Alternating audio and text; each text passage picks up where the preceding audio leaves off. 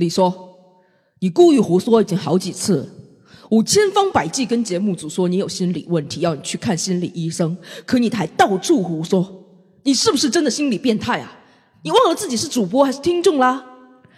明明刚好是三年，可三年之后又三年，三年之后又三年，就快十年了，朋友。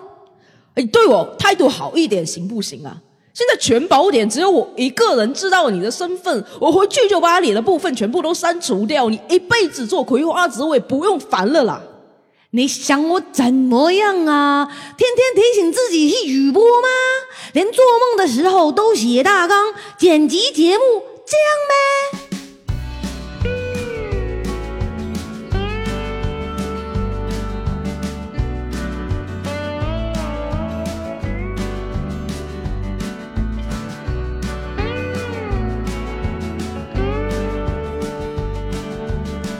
好，这里是《葵花宝典之无间道》。哎呀，我是非常有默契的小诗了。哎呀，我是毫不对，我我是什么？我是毫无默契的华仔 伟仔，毫无默契的娃娃，我就特别受不了那个。就是深圳那边朋友管我叫娃娃，每次以前公司哎娃娃，对我就我哇，我好想说，你那个声调不大对呀、娃娃好吗？别 在娃娃小，小的花园里面娃呀娃呀。哎，病！哎呀，先祝我们三周年节日快乐，生日快快乐！哎呀，好开心啊！这好开心啊！How time flies 是吧？时光如逝，这哎我记得初中英文课本学的。我跟你讲，时光这是大苍蝇，它是飞来飞去。请把你的大舌头捋直了。好了好了好了啊！从从从那个这刚刚通行证过期了啊。老王不是糗去了吗？哎呦，嗯我们这个真的是时光荏苒，岁月如梭，白驹过隙。我们这个节目也是源远流长，到 三年之后的今天，这是我们万万没想到的，真的是时间过得怎么这么快呀？真的。刚才我们还在想，我们当时第一期要录节目的时候说些什么，嗯啊，做了些什么，怎么回事儿？然后嗯三年冰的一下啊过去了。真快。哎，两周年录了一些什么破玩意儿，我就不提了。所以你说时间存在吗？我真的觉得不存在。啊，时间不存在吗？嗯？嗯，当然了，这个大家如果硬要让我去科普，啊，那是详细解释不出来我我也说不出来，就这你只能自己研究。对胡说八道的版本，我倒是有很多。大家去对听两周年的那期节目，对平平行世界之是个真与娃娃的穿越。主要听你那趴，我那趴真是没法听。所以你看，我我突然就想到那个呃《星际穿越》那个电影里面啊，啊一格一格一格的。对对对对所以你刚才你在讲说三周年，叮的一下就过去了，我就觉得我们好像在一小格一小格那个时间格里面对，抽取一个片段。哎，真的是。所以我们这一期节目呢，就聊一聊这个时间带给我们的影响和变化。嗯，其实刚才我觉得施宝这个提议特别好。如果他要没想过我们俩，我还在那想，哎呀，三周年录点啥纪念一下呢？真是我们怎么能挣到钱？这种 对我真的搜了一个一夜暴富的秘密，嗯留着下一期讲吧。对对对对，嗯我们要聊一夜暴富已经好几期了，对哎大家你留留着听。得找专家来聊，真的是，但是时间这个东西真的是很神奇。嗯，嗯，确实，就说一个前接续上一期节目就结婚那一期的内容的一个小例子啊，嗯因为不是收了好多就是财宝玉器嘛，嗯 就收到的时候，我们其实我我没就是可能老外没多想，但是你拿回来之后，你看它，你把玩它，觉得哪个好哪个不好的时候，我觉得自己很可笑。一块怎么讲？一块玉经过了上千年的风霜历练雨雪，嗯它可能有无限多的主人，它经历过很多很多沉淀的故事，在你不知道它是从哪儿开采的，然后它形成的这个过程里面，嗯。是不是有王朝在它的这片土地上面颠覆，嗯。是任何可能性都有。嗯。然后我们活了一个二三十年的人，拿着一块儿经过一个可能十几年的工匠的手雕琢出来这么一个一个千年的东西，嗯你觉得它好还是不好？我根本没有权利去叫什么无权智慧是有这么个词儿就很？可笑。嗯，但是人们又在这种可笑的时间里面，快乐的度过了一生。对，确实。对，所以觉得这个时间很神奇。你你记得咱俩去那个呃中山音乐糖了嘛？啊，对对？对对对，当时我们去谈那个《哈利波特》呃，《指环王》指环王王那个，我当时去到那个里面的时候，我就没想过，啊、中山公园里面、嗯那个六百多年的银杏树被雷劈了之后，它还能活。啊，对，然后每一个树上，你记得它都有挂牌子，对古树，对，是写多少年。我真的，而且咱俩去的时候是个晚上，对你不觉得里面那个温度就是比外面低吗？啊，对对对对对，然后我就会有那种，我就摸了摸那些树皮啊，嗯那种感觉，就我就跟他们讲了一句话，我说你们都见证了什么？嗯，就是会有那种电影画面，唰唰，时间飞逝对对对对过去那样的，就我觉得非常神奇。他在这儿站了六百多年，对我连曾他的曾曾曾曾曾孙子可能都不配，那那个时间都不对。对如果是从我们人间的时间上来讲，对对对对对，我觉得特别神奇，而且我我说你们都是树精吧？我说我跟你们说话，你们应该都能听得懂吧？就是那种感觉。也有可能哦，嗯有可能，所以我当然我我不是那种特别绝对的人嘛，我就觉得一定嗯是可能他们就是感受着什么，他们见证着天与地的变化，整个时空的变化。而且我曾经就是对考古这一块儿，我其实有些不理解的地方。嗯就当然这个可能是特别小白的哈，嗯就为什么我们是从地下挖？然后后来我请教了董导，嗯他就说是因为这个。呃，每一年都会就会有黄土往上盖，不啊光是说我们埋的深，嗯，你像什么亚特兰蒂斯原来在路上变动一直对在发生，对，所以它有的就会越来越深。包括你知道我们家住通州嘛，然后通州原来建那个地下通道那个隧道的时候，运通隧道，嗯嗯据说挖出来好多的这个呃坟里面埋葬的这种啊东西，是都都上交了国家一。般这种都会，就是你修地铁，然后对盖楼、挖地基，，对动不动就会能挖出点东西来，对特别是像西安啊什么这种古都啊，，对，就不就很很那什么，很多啊，所以你说几百年的时间，根本可能一棵树就有见证哈，包括这些玉器的东西，嗯就是你说三年比起来算个啥？对，而且就是你现在今天晚上看到那个月亮，都不是今天晚上的月亮，嗯，可能是多少光年以外传过来，可能是若干个小时之前，甚至是反正有一个计量的单位对，过来的，我们看到的。是，他们说，呃，我记得好像原来有人在网上问说，那呃如果时间不存在哈，嗯我能见到两千多年前的秦始皇吗？嗯人说行，你跑到多少多少光年以外，然后你可能才能接收到那个画面，啊是有可能的。是理论嘛，理论上，理论上呃对，理论上是那样讲的。对对对嗯对，所以三年，我觉得正好，我们今年三周年嘛，这期节目播出的时候，是。也回头看看自己。回头看看自己，看看这三年我们之间有什么变化。其实这三年我们基本上稳稳踩在了疫情的这个变化动荡的时间轴里面。对呀、我哦，真的，我们刚开始录节目的这个初衷，就是因为娟在家里没事儿干。哦，是吧？咱最开始最开始一个非常浅薄的初衷，就是你给我打了一个电话，我们俩出来在一个猫咖里面喝了一个咖啡，然后聊一聊最近都发生了什么事儿，什么事儿，谁的姐们儿被谁骗了，谁的怎么样怎么样。然后那个之前是因为咱们两个打了一个那个视频的电话，你突然之间给我打电话，很久没联系了，然后你就躺在床上，然后拿着手机开了一个视频，然后我还在原来那个家，然后那天下午没有什么事儿，阳光还蛮好，然后你给我打电话聊了一段时间，就是很日常的，也没有那个很长时间已经很长很长一段时间不见了的陌生感陌生感，然后聊可能半个多小时不到一个小时，然后后来就。隔了可能一个礼拜，说哎，好长时间不见，我们出来见一见，然后约了一个长营的咖啡馆，呃，又见了一下，聊了几个这个这个这个故事，聊完就说，那我们为什么不把这些东西做成节目？当时正好知道木子他们在日坛公园不是做那个播客节目，就有这种形式，然后就随随手随便录了一下，发现哦，这个电脑可以实现录音的功能，好，我们录一下，哇，这么随意的吗？然后就来了，就录了，录了之后就开始编我们为什么要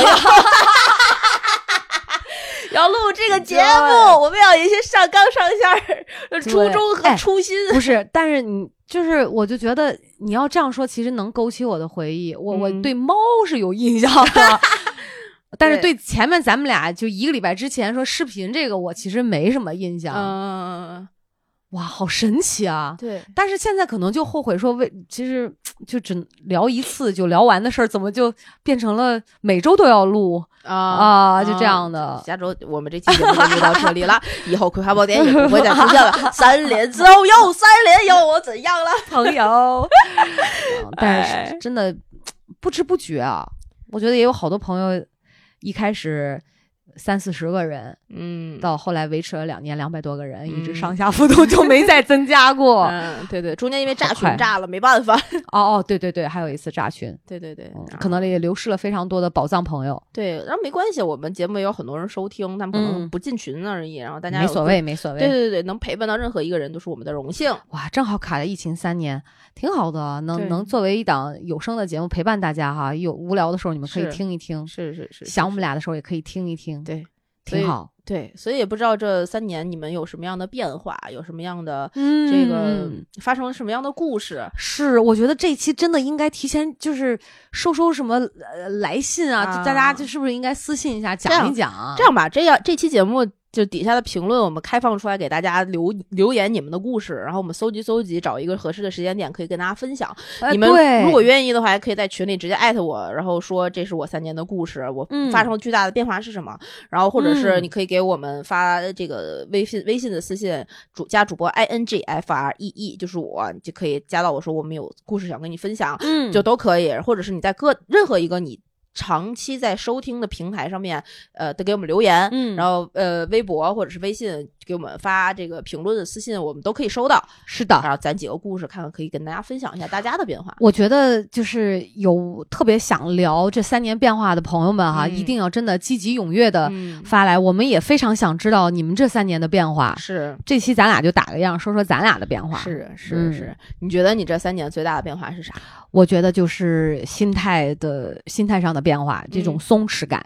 你原来是一个很紧张的人吗？也不是紧张，容易焦虑，容易因为一些小事情让自己不满意，就会有很大的一个情绪。嗯就像我刚才咱俩录节目之前，我说，如果不是你刚才提的那个问题，嗯我可能呃只是自己会私下里想想。我觉得我因为咱们录这个节目，嗯包括这三年当中发生的事情，嗯自己会有一些改变。嗯，但是可能你刚才一问我的时候，那个问题一出来，是我马上就觉得哇，就好像被人点了穴一样，就很想说自己的这个变化特别明显的。对你刚才听到那个问题，整个人就是从一个佝偻的老人，然后变成一个精神的少女。对对对，对，就就是这种感觉。哎就原来我这么形容我自己吧，原来呃借用老吴的话说，嗯我外面可能有一层壳，嗯一层坚硬的壳，像嗯巨蟹座嘛，像一个嗯螃蟹一样。嗯，但里面可能非常肥美，就 很柔软，就对，你这么一说，那我 只能跟你说我有点馋。了想要醋吗？给你点姜。哎然后他觉得我是一个呃外在是坚强，嗯，然后甚至有些时候在假装坚强，嗯但内在呢有非常小女人也嗯很温柔的一面，是只不过因为自会有一种自我保护，会不轻易露出来。嗯呃，他原来跟我讲这个话的时候，我其实是不承认的，嗯。因为我觉得我并没有刻意的要去假装坚强，嗯。但是我有一个呃自己的呃价值观，就是我要很多事情我要自己扛，因为啊没有人能帮到我，是。所以我是有一种不得不去坚强，然后嗯慢慢慢慢其实就形成习惯了。嗯，当然，其实别人看你是很清楚的，嗯但那个时候我觉得我没有。嗯。呃，完了，内在他觉得我很小女人，就比如说我，我可能定义小女人，嗯会觉得说，比如说爱哭啊，嗯或者是呃容易呃就就是这种就是很多娇娇滴滴娇娇滴滴的那种。嗯但老吴他会觉得，比如说我特别心软。嗯呃，然后看到猫阿猫阿狗、小猫小狗的这种，就是要啊收养回家，然后就就是特别容易同情别人，就会是这样的嘛。嗯然后包括我有时候有一些情绪，比如想到要跟他长久的分开，我会掉眼泪，嗯就是可能别人不会掉眼泪一点，反而我会掉眼泪。他觉得我是一个这样的人，甚至，呃，就是这个外壳和内在其实距离是比较远的。啊嗯，没有顶盖儿肥，对，就盖儿里面可能挺厚，但是中间有点空，你知道吗？顶盖儿肥，天哪哪，也是我我本来就没吃午饭，我好饿啊，现在，所以哎我觉得就是可能三年前的我是这样的，嗯我不知道你觉得三年前我是这样吗？我觉得你在我这儿，我看到的你最大的变化是温和了。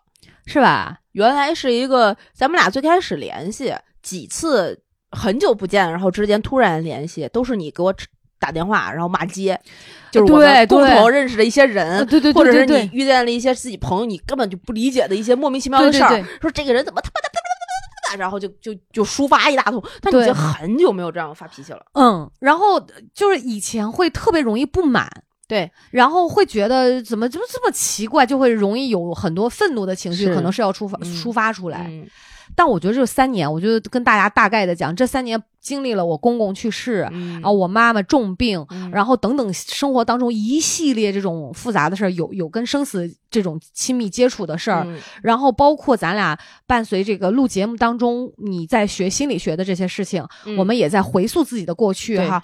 我就觉得不能说是治愈，就是像这个有一种外壳跟内在越靠越近，甚至合二为一，他们俩统一了。嗯。我就觉得自己原来如果是脆弱的话，嗯。那现在其实更多了一些韧性，哦，就是量也大了。嗯。然后我以前会不理解的事情很多，但现在呢，嗯我觉得首先我会肯定别人存在。以前我是连这种不理解一定要嗯加上否定的，啊我是一定要否定这种事情的合理性，就是包括它存在。人家不都讲说存在即合理吗？对对对就不行，就是对我对对对对，你嗯原来很常跟我说的话就是这事儿我真的想不通为什么，怎么会有人这样这样这样这样？我真的不理解，他们一定是有病吧？怎么怎么嗯怎么？，对对对对对然后我会用自己的体系和标准，嗯就是非常坚硬的挺在那里，然后别嗯人这个就永远无法适配。嗯其实你说难受的是别人吗？其实不是别人，难受是难受是我自己。但这几年就是，尤其到现在这个节点，嗯我会觉得比以往更加的自在、嗯轻松。呃，不能说轻松，是呃坚韧，啊然后不那么紧绷。嗯我能够去觉得比以前可能更柔软了一些，就会更像水流的形状，来了什么事情啊就是什么事情。你从螃蟹变成肚儿虾了，对，就是就是就是那种软趴趴，就就那样可以的。下海快乐的游泳。对，就我觉得那种自己不变的部分，呃呃，还还是坚坚定在那里。对，然后就觉得人际关系可能会好一点了吧，就不那么刺儿头了。就我觉得啊他、他有他是其实能理解别人了。对，嗯，就是能真正的理解，嗯而且我觉得以前如果用现在的标准来看的话，我以前其实就不叫尊重，我觉得是不够尊重别人。嗯但现在我能尊重，就是嗯你想这么做，OK，没问题的。我我不会说这个事情啊不对，怎么怎么样，啊，嗯，它是它是合理的，它是至少是按照你的标准存在的，所以我觉得现在觉得特舒服。嗯包括我，因为我觉得这也跟这三年咱不停的去聊以前的事儿哈，嗯我甚至会觉得以前那个呃不管是遇到渣男、嗯分手哈，嗯其实我很大一部分造成痛苦的原因是因为我自己，嗯，嗯我因为我不愿意去，我看不到别人用人家自己的标准在做的一些他认为合理的事情，我其实是不够尊重的，啊，所以我不能接受，我也就不能理解。啊，嗯，当然这些原则性的事情、道德品质的事情就另外一谈。啊嗯，就是这样一种感觉。其实我觉得这三年，嗯嗯，很多事好事儿多吗？不多，嗯但是好像就是在一些坎坎坷坷、嗯很多的挫折当中，嗯没有说堕落，嗯没有说呃说硬去被呃外界的事情去改变，嗯是事情让我看到了我自己。嗯反映出来。嗯如果录节目之前，我觉得我不会，我可能没有这样的呃情商，或者是没有这样的没有这样的机会，机会，对，或者是也没有这样的一个意识，嗯能够一个上帝视角或者第三视角去看待我这三年经历的事情。我知道哦，我可能为什么会有情绪，嗯我这儿可能是有一些问题，嗯我我现在在沮丧，那我就会我为什么沮丧？哎不会去分析。你发现有有一个词儿叫好事多磨，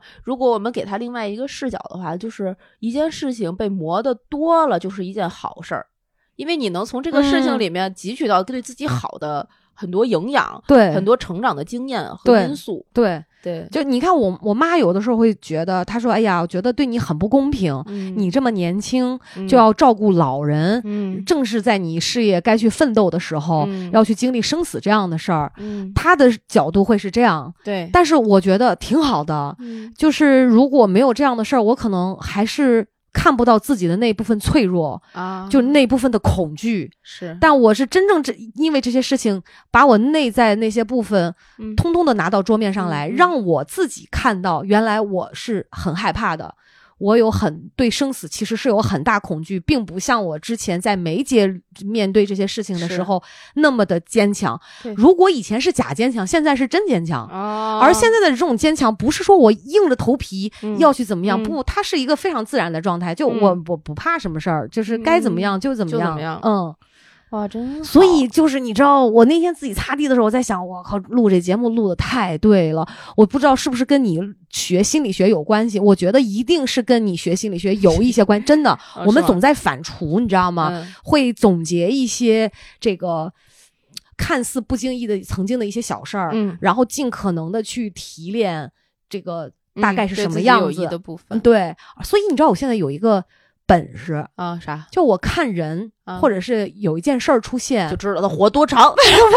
他雷霆发黑，你叫血光之灾呀！不是嗯，想听正解吧？一百块扫这个码。不是，你知道以前啊，会机械性的用所谓自己的智商嗯去想，哎，这个人表面讲话不是这表面的意思，啊但现在完全就是当他讲出。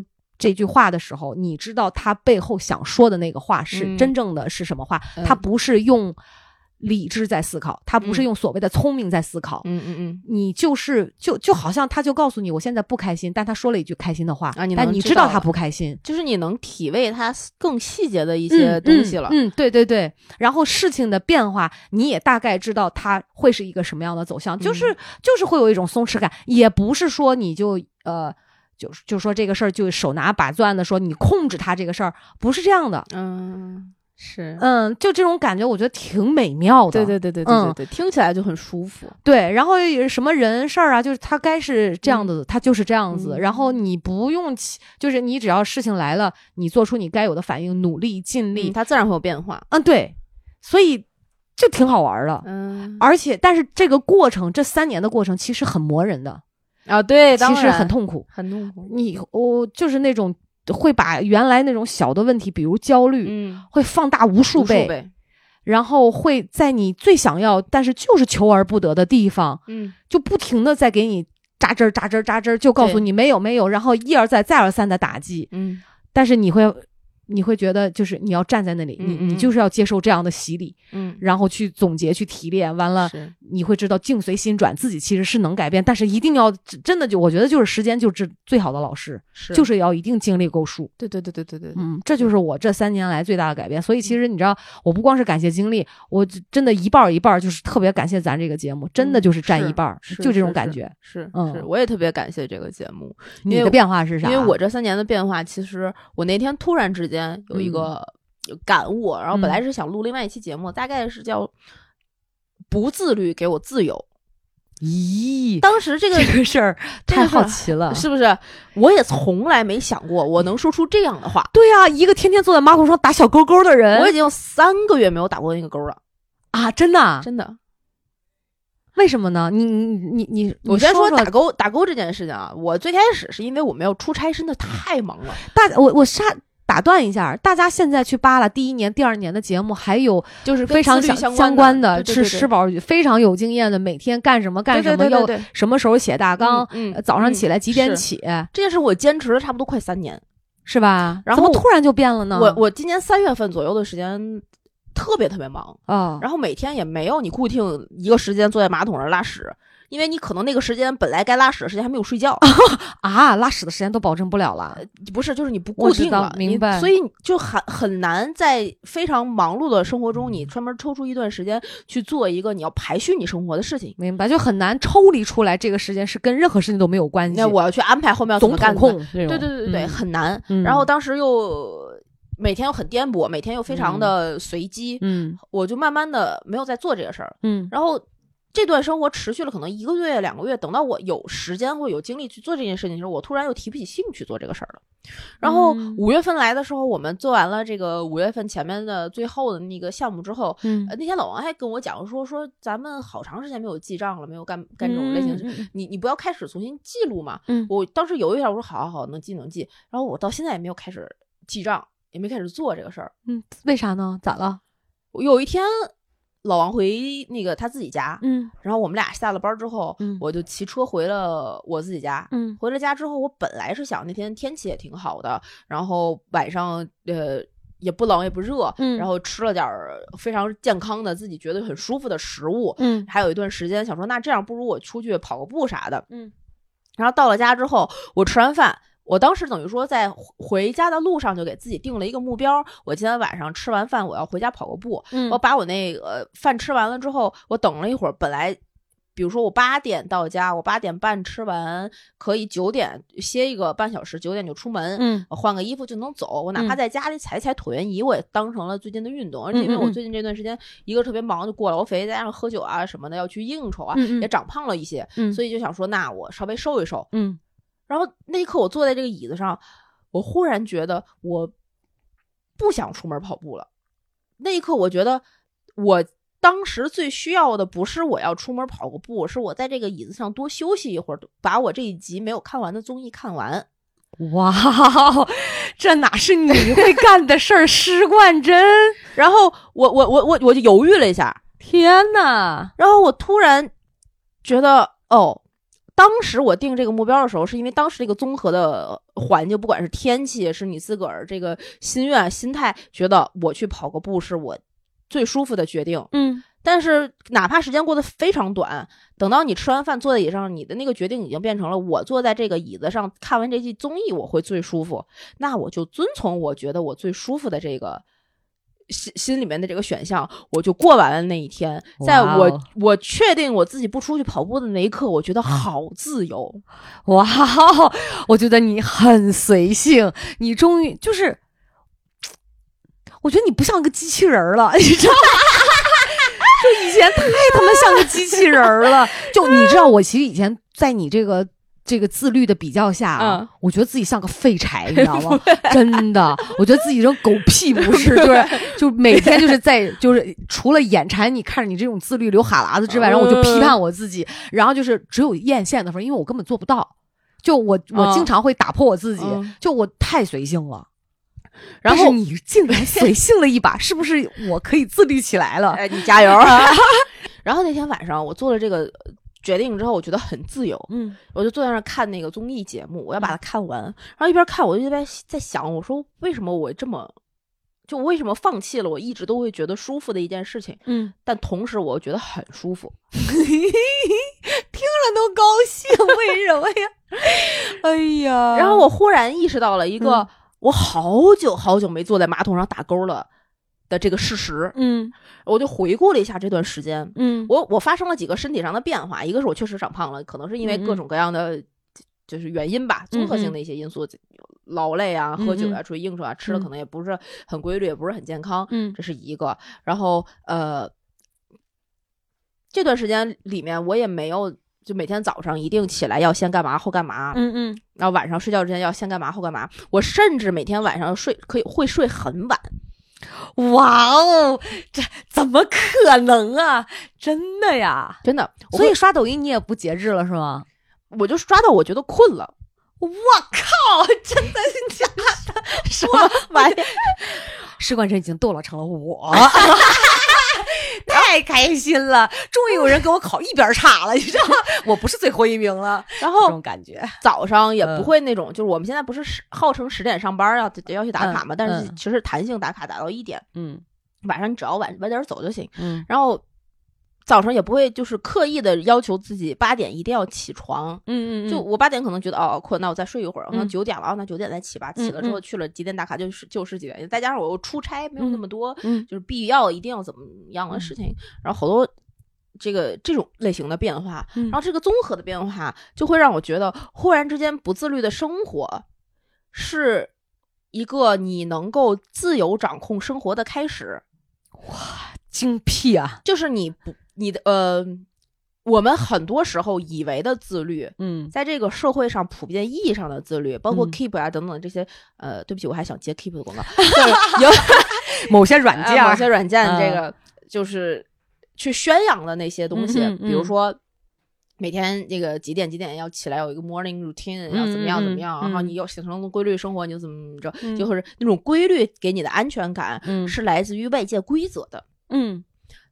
我们像我，我是一个呃，在某种程度上，在我就是感悟这个事情之前，嗯很依赖外界规则的人。啊，为什么会觉得就是，比如说我去了一个一家新的公司，他几点打卡，我就要几点去，嗯，然后他几点午休，可能就那段时间我我我会比较怎么样，然后你在办公的时间去摸鱼啊或干嘛，特别嗯非常明显的不工作，嗯。或者是说呃做一些看起来这个就不太符合这个环境的一些事情，嗯我会有一有一种非常强烈的不是是不自在，哦。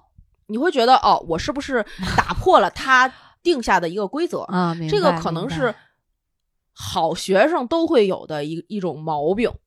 嗯，我一直都是差生，哎，哎。虽然我上学的时候嗯。也不太遵守学校的规章制度，但是那种不不不遵守规章制度，是基于我挑战了这个规则给我带来的快感，嗯而不是我想要嗯不遵守这个制度之下的那种生活。明白，你的初衷是不一样的。嗯明白明白，所以，当你习惯了这种在规则下的生活的时候，我的我觉得我自己在掌控的生活其实是外界的规则给我的一个样貌。嗯那我三年之前一直在过的那种那种日子，为什么我们中间有几次聊天，不管是这个录节目里面还是录节目之外，嗯嗯，我会觉得。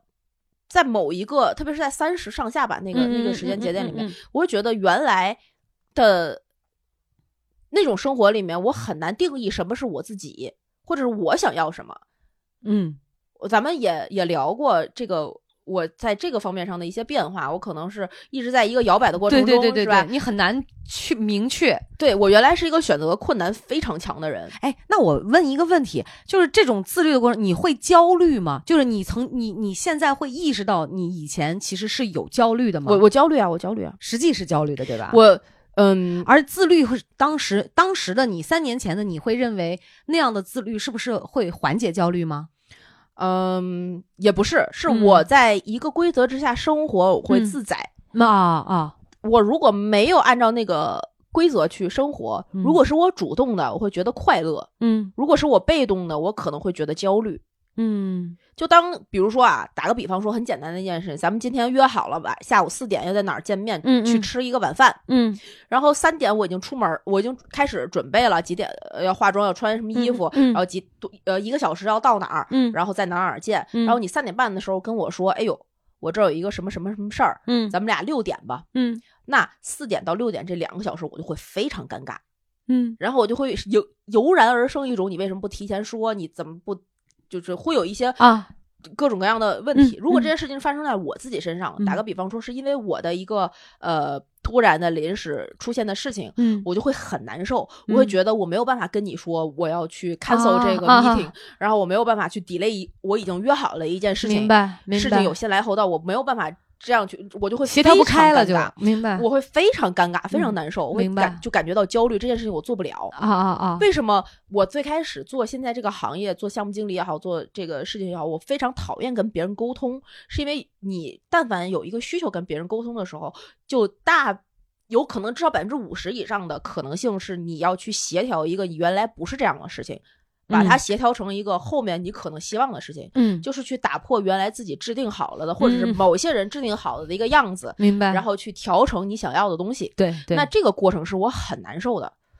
啊，哈哈，呃，然后恰恰就是不停的在重复这样的过程，对，所以这个过程就让我非常难受。嗯我可以单方面的去输出我自己的想法，嗯或者是你给了我一个需求，我去完成你的任务，啊我可以做的非常好。嗯但是如果你要我自己去制定规则，自己又去打破自己的规则，然后再去做一个呃，可能就是三不沾的东西的时候，啊基本现在所有的项目都是一个三不沾啊产品，啊我就会特别难受。啊啊啊。但如果是你让我做一个三不沾的产品，我中间没有参参与前面这些沟通的东西，嗯我就会还好。嗯。所以为什么我也在工作上在在调整，然后这三年的时间也是因为这个节目，也是因为老王吧，可能嗯。就给了我很就是特别是那天那天晚上，我突然意识到，嗯。当我我可以放手去不看那些规则的时候，我其实更自在，嗯嗯嗯。能找在那些规则里面找不到你真实百分之百的样子，嗯。因为总有一部分是外界强，就是你给到交给外界这个权利去定义你自己的。嗯。但每个人虽然都有这个部分，嗯。但是不是这个部分，可能这个部分没有呃占那么大的比重，或者是你没有意识到。当你意识到的时候，这个利刀就给到别人手里了。嗯所以，在我自己去认识我自己，我自己想要什么，我自己想做什么样的决定的时候，我就会被非常多、无数的锋利的剑指着，你就无法去选择我到底冲向哪个方向死。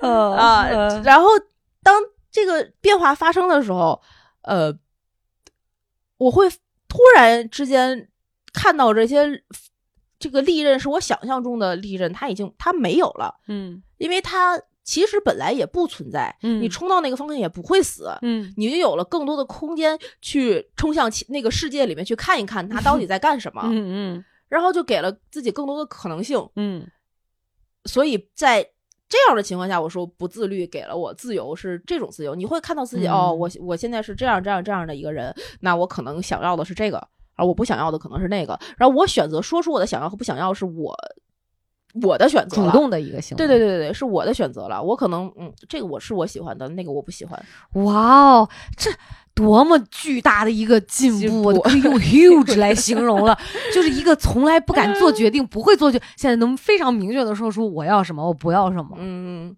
对，这是我三年我觉得逼啊！非常大的变化。这个变化呢，一个是《葵花宝典》给了我非常大的空间去回想，嗯嗯，对，它给了我一个就是思索自己的钥匙。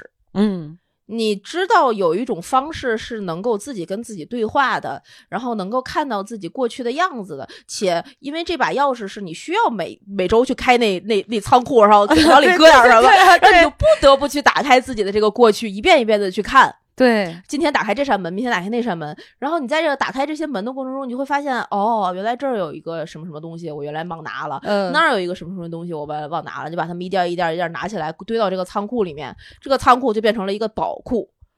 所以我觉得，就是你知道，如果其他的播客可能人家会收到非常多的这种广告、商务哈，呃，有非常多的进账，包括，但我说实话，我就是抛开物质的层面哈，嗯。我我我不羡慕他们，嗯，真的，这可能他们会有非常明确的一个呃，就是硬硬硬核的输出，对对对，不像我们俩这样去闲谈，嗯谈自己的生活，嗯。谈自己的很多想法，嗯谈自己的感受，嗯。回溯自己以前的，就是嗯自己的过去。嗯嗯嗯。但我觉得这种受益是花钱买不来的，啊，对所以我我愿意保持这样的风格一辈子，我觉得真香啊！嗯，是吧？嗯，我就觉得真的挺好然后我的这个改变，另外还要还要感谢的就是老王，啊。对，因为他是一个就是另北京大爷，随性的北京大爷，三十万一个鸟笼，溜达着吧，带着您的玉玉扳着，是不是那个？哎呦喂，哎，笑死我了！就是我原来他是一个，呃我我最近在就是痴迷于 MBTI 这个人人格测试啊对我就会做那个，我是一个什么什么样的人。然后我那你变了吗？你做了几遍？我做了两遍，没变，没变，没变我我官网还是那个。好然后我的那个人性格和他的那个性格，每个字母都是对立相反的，哦，真的啊，真的。咱俩是对立相反的吗？咱俩不是，咱俩有一部分是相似的，是吧？对。然后我的那个性格是所有人类里面最少的，啊，最稀缺那个部分，我对应马克思的那个 好像叫什么建筑师还是啥，反对正就是那种有一就是份建筑师就是嗯。策策划谋略家这那嗯这那的，然后就就那那种玩意儿，嗯，然后那种玩意儿，就。是别人嗯。对一件事情的共情嗯。是情绪的相通，嗯。我这个性格的共情是我分析你经历了什么事儿，所以有了这个情绪，啊。我认同这个情绪，所以哦你是悲伤了吗，其实没感受到，完全靠理论分析。根本感受不到，但是我觉得我好像也有偏一点这样，嗯是吧？嗯，现在好像开始有一偏这样，是吧？嗯，然后老王是表演家、表演者、表演型人格，嗯嗯就是他所有都是就是哎呀，就这种，啊，懂，对他完全相反。嗯然后为什么要感谢他呢？是我看到了我对立面的那个所谓的对立面那个世界嗯也是对的，嗯他给了我一个机会，说我不考一百分儿不是一件错事儿。嗯就是你自己，我自己首先给自己定了一个规则，嗯但是他是一个完全没按那个规则在做事情的人，嗯嗯嗯，他的人生啊，他的整个的这个生活呀，也没什么太大的偏差。对对，然后你就忽然意识到，哦，是规则制定的可能有问题。对，其我觉得其实还是这种标准的问题。对，嗯所以在这个基础之上呢，我还是蛮感谢他的。嗯但是他同时，你想跟有一个跟你完全不一样的人，每天二十四小时跟你在一起，你得多他娘的烦！但我觉得他肯定也会有改变啦嗯，对都，是他肯定也烦我。这是相互的，一定有一些就是他没有办法接受的东西，是我每天在展现的。不是？那你们俩何必走到领证这一步呢？明天就离了吧，就互相烦，呃，就这我也烦老吴了，一样对吧嗯都是都是这样。都是这样的。但是这确实是我这三年比较大的改变。所以你看，其实我觉得我们就是一共有三家，嗯就是你跟老王是一家，我跟老吴是一家，咱然后咱俩俩是一家就我觉得我们可能，我觉得咱俩比较幸运的是多了这样的一个方式，嗯，能够，我就就强迫着跟对方嗯去、去来仔细的研究生活。强迫就算了吧，你老。逼做梦都是写大纲，就就我觉得这挺好，他又不像说是闺蜜纯聊天，有的时候可能私下那种还不会聊到嗯，说上价值啊，或者嗯真的在深度剖析，可能聊完事儿，大家各抒己见，完事儿就完事儿了。对嗯，对对对对对对对，所以我觉得这三年其实变化都挺大，就都有一些非常明显的这种改变，是，而且我觉得可以说是进步了。对对对，当然，我是觉得哇，我现在不知道我的天花板还能在哪里，到你你头了你你的可以了，人生巅峰啊！你知道？就那天我跟我婆讲，我说已经到人生巅峰了，我婆嘲笑了我好几天。你这人家问这么矮吗？大言不惭，真是呃，哎，所以那你觉得再往后看啊？打个比方说，在嗯后面三年我们一直还在录，那再三年之后，你觉得你可能会有哪些改变，或者是你希望往哪哪个部分去哪个方向去转变呢？你说的哪个方向是指？任何都可以。就是你现在觉得我还能在哪儿变成一个什么样儿？就我其实现在就是想在自己的身份上再嗯有一些变化，就是当妈嗯，对，就是可能是啊这个身份的体验上啊去有一些变化，可以的，就是因为这个是我目前空缺的嘛，嗯我觉得就是去体验一下这个。嗯我曾经其实试想过，因为老吴也是无数无数次的巴望过，他觉得我会在有了我们俩的孩子之后会更加的温柔。嗯啊嗯嗯，然后我其实也非常期待，我就想试试看我到底是不是他说的那个样子。哇，你们家娃真惨，就是 你性格的试金石。就就其他的其实没想过，然后再看自己在分离的这个课题上，嗯是不是能够呃，以能够跟自己的天性嗯，做一些较量和啊克服一些可能弊端的东西。啊嗯，其实这个就我觉得是是是是是是想想去体验的。然后哦别的事情上，目前其实嗯倒还好。我我不是我不确定接下来三年会不会有娃，不不好说，不知道是做试管啊还是自然受孕，这都不好讲。嗯嗯嗯反正这个是随缘嘛。对，反正是已经有这样的计划了嘛，我觉得就尽快呗。就嗯，在三年，我我现在都已经属于高龄了，我我就别的你说人家说老啊什么的也担心过，但我觉得既然你选择我，我也要选择这样做，就是他付出的这些代价，我觉得我都能承受得住，就嗯这些嗯东西就再说吧。嗯嗯，然后就是这个身份的问题吧。然后我也觉得说，我当了妈之后，我再来录节目，会不会我三年之后的观点跟现在又有一个巨大巨大的的变化变化和和和可能不一样了？会的，可能就坐着，哎，我跟你说，我跟你说，我我不要当那样的，太打脸了，我真的离不开我儿子，我每天都想抱着他，从头亲到脚。哇，真的怎么会有这么可爱的小孩儿？这个世界上，哇靠，他继承了我和老吴最优秀的基因。我我这我我这我曾经跟老吴说过，我说我嗯希望他能够随呃。咱俩的大眼睛，我说这眼睛像我，鼻子像你，就我试试着排列组合过，嗯但是真的，他如果长成孙红雷或者黄渤那个样子，你说你也不能把它扔了。就其实我觉得喜爱度是会大打折扣的。如果你一个孩子没办法，如果你可能两个、三个的话，真的会有的。你信吗？你绝对不会说完完全全的一碗水端平，一定有你最偏向的。啊，对孩子，如果你有几个孩子，肯定有最喜欢的。如果我有一儿，儿一女，我觉得我可能会更喜欢女儿，但是我又不得不远离女儿，就是那种不要让我这种乖张的性格影响到他。所以你懂吗？我其实特别，啊我非常渴望有一个女儿，哎但是又怕她像我这样不不子。不，我觉得啊，如果你要有一个女儿，嗯你一定让老吴远离女儿，为什么呀？就一定是在溺爱下长长、哦长大。你说对了，男的真的会非常宠自己的闺女，你说这怎么办？而且像老吴这种没有克制的、没有边界的，对我跟你说，一定要月亮给月亮，要个脑袋把脑袋给他，他就是这样一个人。对，所以就就哇，那以后被渣男骗，你就得多教育女儿。不，他有如如果是老吴这样的，他就知道，就是我觉得他其实大概率不会找到渣男，因为没有人能做的比他爹好。那我就给他定一个标准，就找一个像你爹一样爱你的人就可以了。他能做到这样，那就啊不不，那得看他爹怎么怎么爱他。如果只是非常表面，哦要月亮给月亮，哇，太担心了，真的就你就你就每天给他讲你爹原来渣男的故事，越是这样的人越是渣男。哎，不是你说听咱们节目，哎，我觉得其实这个节目还真的挺太好了，就是 把咱俩所有的声音，这是会一辈子永久保留的吧？嗯应该会吧？就是真的以后让孩子懂事之后去听一听，就是他妈的经历，我也不用再呃你放心等述一遍了。等孩子懂事的时候，咱们一定会觉得现在的自己说的话都是傻逼，然后就不会会让的不会让自己的孩子听自己傻逼的过往。那你觉得三年之后你你会有什么样的变化？你大概猜测，嗯，你可能生娃比我生在前面。也不一定，不一定。我我我不知道我三年之后会有什么样的变化，但我现在希望我三年之后是更更更善待别人的吧。怎么了？你现在非常虐待别人吗？也也不是，就是嗯，没什么人情味儿是吗？呃，对，有一点这个，有一点这个因素。我但我为什么感觉不到呢？因为因为为你算对我有比较有人情味儿的。不因为咱俩可能差不多。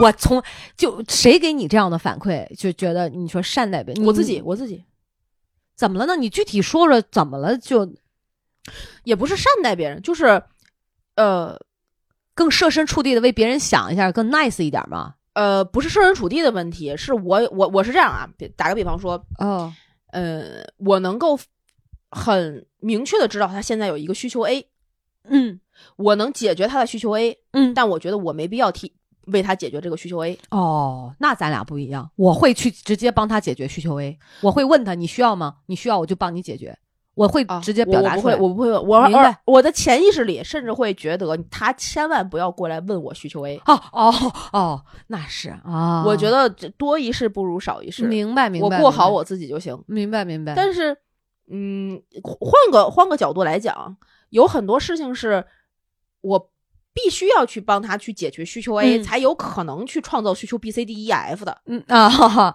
嗯那这个时候就有点有点有点别扭。然后同时有一些需求 A 可能是我随手为之的，嗯能够换来别人更大的善意，嗯但我才我从可能根儿上就会拒绝掉这种善意，我会嫌很麻烦。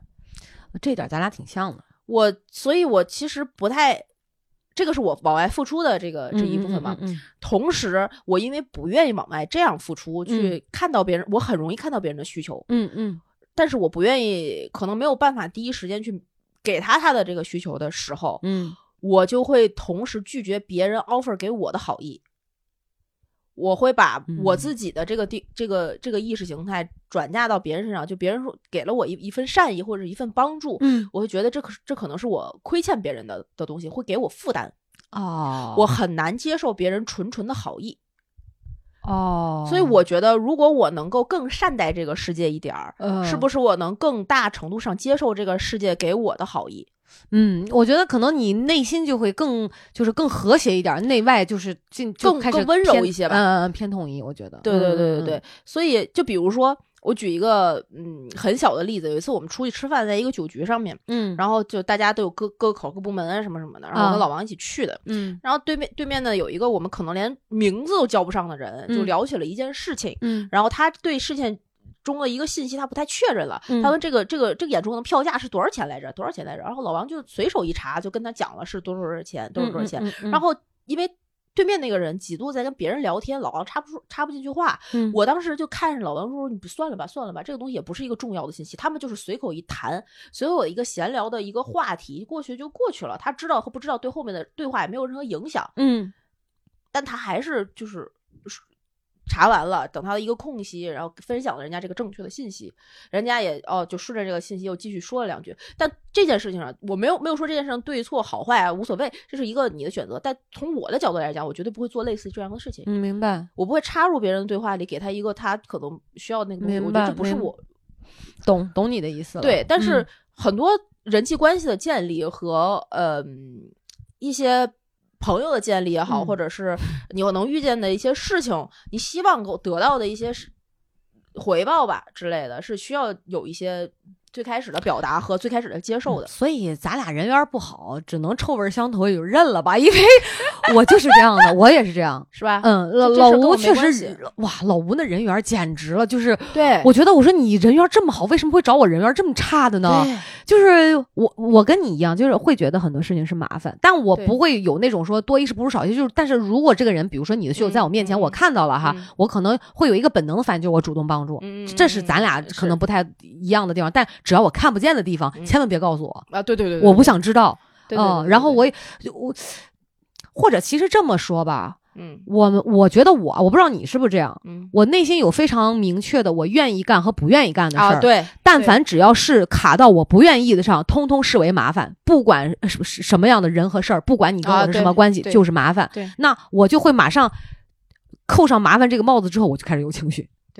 对，我就觉得哇，我又要花时间去处理，是这就是又要花我的垃圾时间，就把我的宝贵的时间拿出来，然后变成我的垃圾时间，对，我就会有这样的一个价值的转换，对对我就非常闹心。对，而你且也这样吧？我也这样，而且在这这个事情上再往后多说一步的时候，嗯就我们现在在处理很多项目，我嗯明知道这件事情成不了，嗯我我我也不知道为啥，可能这这话说的有点自夸吧，但是我能从最开始这件事情的样貌就知道这件事儿嗯，哪儿好哪儿不好，哪儿有问题，哪儿是 bug，是的，肯定成还是肯定不成，对，拒绝画大饼，拒绝听大饼。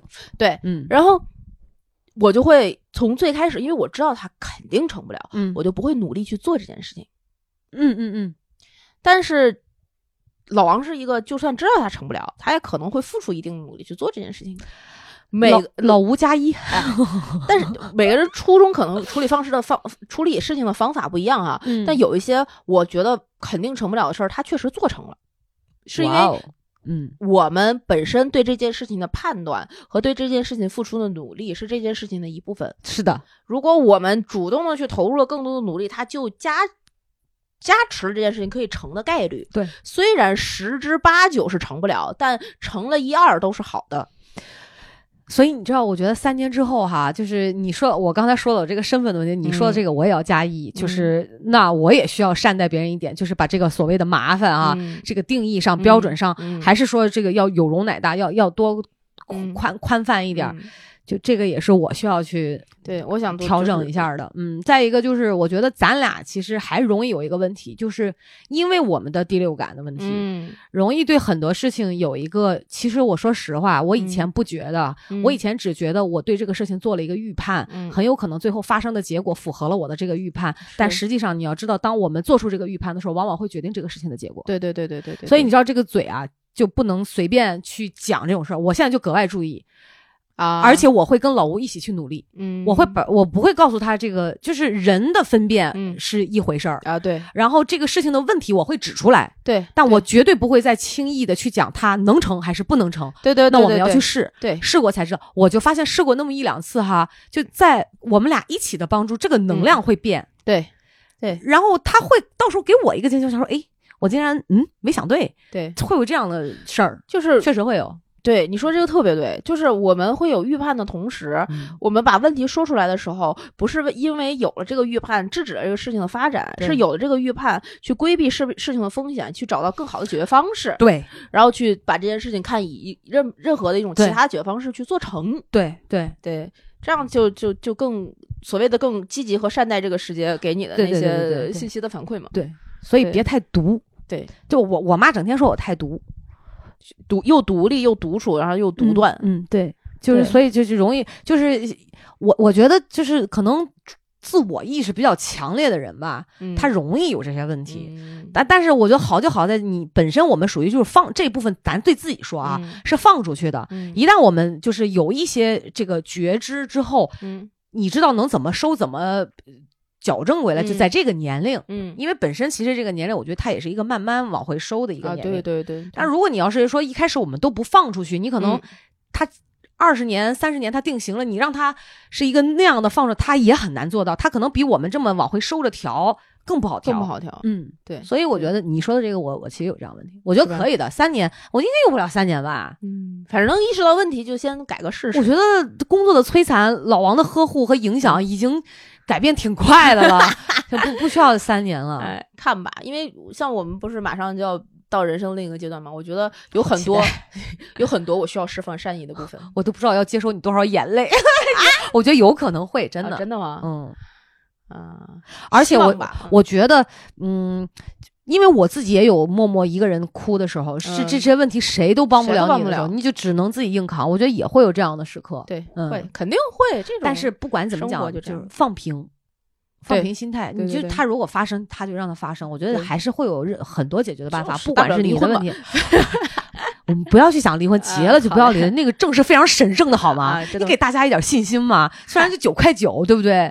那天我还跟还要花钱呢，现在什么叫现在？以前也花钱好吗？人有工本费的。啊啊啊！好的，那天特别搞笑，我原来跟老吴吵架的时候，我经常说，我说回去拿户口本儿，我说我也回去拿。他走走走，离离，马上离。嗯然后这回我妈不是办美国签证，把我户口本拿来了吗？啊然后老吴的户口本不也在吗？嗯，我说走吧，离吧。他说滚你妈的扯淡，离他妈什么离？就就是有的时候，其实你想试到底他妈谁怂？我我其实我想跟大家说一句啊，千万别较劲。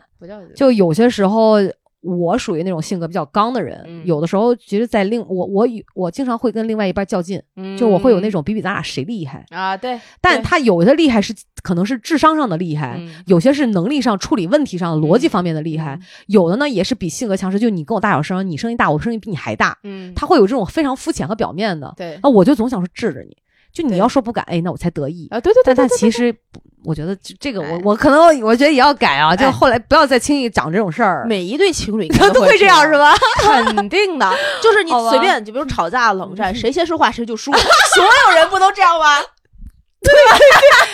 这几年我好多了，哦，真的，嗯三年之前讲过多少老吴啊 回不了家，然后开不了门的故事。他这三年都回家了，就没有问题。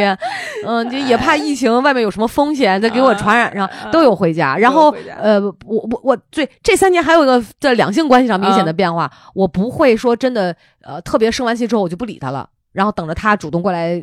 就是所谓示好，啊没没有这个了，哦嗯，就是没所谓。上一趴吵完了，下一趴就、哎吃什么，嗯呃做什么，然后另一件事儿是归另一件事儿，就是这方面的事情也磨合完了。所以我觉得另另外一个三年，我自己就是除了身份上的变化，我希望，嗯，对，就是也是能把这个温柔展现再多一点吧。但我确实觉得这个比较难，我我不大会说软话，你发现没？我其实我觉得你可能了解我的人知道，我表达出来能感受到我内心那种浓浓的热烈和好意，嗯但就是不会说软话，就他那个措辞、那个反问，就变成了语去超市吧。对，就会是你说让人讨厌吧，也不讨厌；反正你说让人多喜欢吧，也喜欢不出来。就是我觉得，所以我特别希望自己能像二奎那样。啊！我真的太太会了你知道吗太会了，上来就嗯会就是挎着你的胳膊，哎呀，嗯对对对就这种，我我完全我不行 我当时就是谁夸我一个，我整个人 一激灵。对，就不行。对嗯，所以我觉得更更女人一点吧，多嗯多一点女人味儿吧。哎，你说这个，我真的是在两性关系上，我也多，我也希望就是后面三年能够更多的看到全局一点儿。就你嗯这个你在吵架的时候，永远会就是啊，盯着那一个你觉得自己不舒服的点，呃不停的说，不停的说。但是前两天我看的话，就是爱情是什么？爱情就是又爱又恨这个人。嗯一般你恨他的点都是你喜欢他的点，啊，但凡你能因为这个点跟他吵架，也一定是因为这个点带给了你很多就是可能 bonus 的地方。对，呃，而且从心理学角度上讲，嗯，基本上你的另一半身上出现的你所不喜欢的问题，其实都是自己内心的投射，嗯你也有这一部分的问题。对，所以嗯你没有办法接受这个里面的可能某一个部分，嗯它是你就是像上一期节目说的嘛，你看这个世界的一个瞭望塔，嗯，你能看到更多这个生活的面相。那既然是这样的话，就可能不是望远镜的错，哎，对吧？对都都看一看这个景色，其他的部分，对，这对婚姻有什么错呢？嗯都有春夏秋冬嘛，对很正常。真好。我觉得每次聊，我都觉得变成一个特别积极向上人。昨天还有一那个听友夸我呢，姐，我觉得你真年轻，感觉你只有二十五六。我的妈呀，真会说话，就是你知道年龄大的人就想听这个，就。哎呦，哦、然后说觉得什么积极向上，其实我也就是我也有很丧的时候，但对，是当然状态不一样，此起彼伏吧。是嗯是嗯是是但总之三年没没白过，是，这三年没有荒废，跟有没有工作没关系。没有关系工作不重要，不重要不嗯重要，工作真的只是生活的一部分，就生计维持生计的一个工具。对对对，如果你有维持生计的其他手段，那愿意把它不称之为工作也可以，没有任对，何很好，没问题，没有问题。嗯，然后这三年，嗯，一个是希望我们这个节目后面可以越做越好，对，对，同时也非常非常感谢这三年陪伴着我们的每一个听友。是的，谢谢大家。不管你们是中途来的，还是中途已经离开了的，还是你哪怕只听过我们其中一期节目的某几个嗯片段，然后给我嗯们有了一些反馈的、没反馈的，对你生活中有哪怕那么一点点是笑声、是哭声、是骂声都可以，嗯，是我们节目对你的生活产生了一定的价值，我都觉得是我们需要去感谢的一部分。是的，也也是我们的荣幸。对对对对，也感谢这三年的时光，给了我们非常多的机会去看自己、看世界和看所有的我们身边的伙伴朋友。是的，是对的，对对对对对，看时间这本身嘛，所以希望下一个三年，或者是看第四周年的时候，我们能说一些什么样的故事？我希望下一个三年我在群里少开点车，就是这聊大家都不太好意思了，就我希望太不好了，是我的不对，我太不成熟，不够稳重了，你知道吗？你要说起开车，我只希望在嗯下一个三年的某一个时间段说，老吴昨那天那天绝对是最牛逼的，因为我老娘现在怀孕了。哦，那好啊，好啊，哎呀，这个大家一起恭喜老吴那天贼拉牛逼。哎行，行吧，那如果你们也希望在群里能够跟我们一起庆祝三周年的喜悦，然后分享我们这三周年你所有经历过的变化故事，然后让老呃。期待后面那个老吴牛逼那一天啊，大家就可以关注“葵花宝典”咕咚咚的微信、微博账号，在各大音频平台上订阅我们的节目，给我们点赞、打赏、评论、进群加主播 i n g f i e 音瑞的微信，就拉你成为我们的公众闺蜜啦。最后祝我们生日快乐！生日快乐，拜拜天天快乐，拜拜。